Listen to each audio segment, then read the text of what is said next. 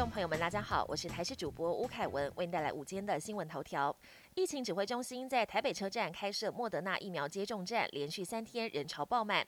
今天上午，北市府也在花博开设莫德纳疫苗随到随打，副市长蔡炳坤也亲自到场视察。因应中央对于二十四类场所要求，十七号前必须完成两剂疫苗接种。北市从今天起至十一号止，上午九点到十二点，下午一点半到四点半，在花博争艳馆开设莫德纳疫苗随到随打，上下午各开放五百个名额。只要接种莫德纳疫苗第一剂满四周，或 A Z 第一剂满八周，以及十八岁以上未接种民众，都可以前往接种莫德纳，并获得一百元礼券。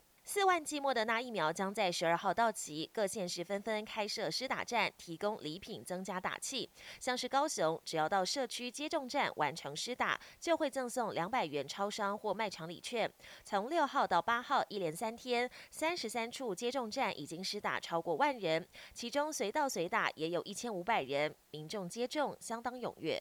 军工教明年调薪百分之四，国营事业是否全额跟进未定。经济部长王美花昨天表示，基于照顾基层员工，同意经济部所属国营事业新进同仁调薪以百分之四来考量。另外，交通部所属企业也渴望加薪。中华邮政董事长吴鸿谋表示，明年跟进军工教调薪百分之四的脚步，预估两万六千多名员工受惠。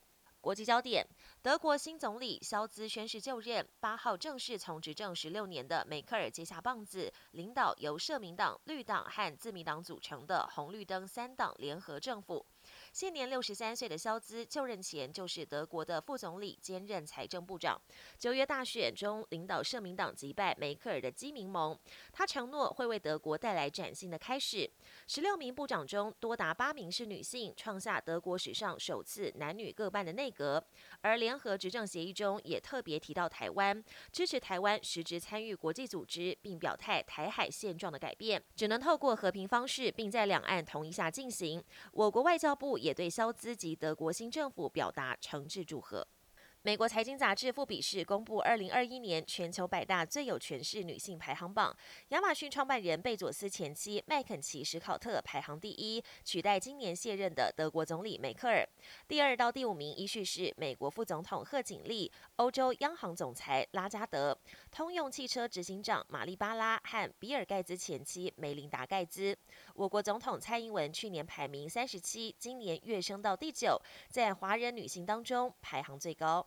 英国疫情升温，Omicron 案例激增。首相强森宣布解封以来最严格的防疫措施，只是英格兰地区尽可能改为在家上班，同时大部分的室内公共场所都要强制戴口罩。下周起，进入夜店以及像是足球场等大型公共场所都要出示疫苗接种证明。强森表示，目前迹象显示，Omicron 传染速度更快，致死率有可能相对较低，不过仍然会造成确诊及住院人数。激增，因此有必要提升防疫。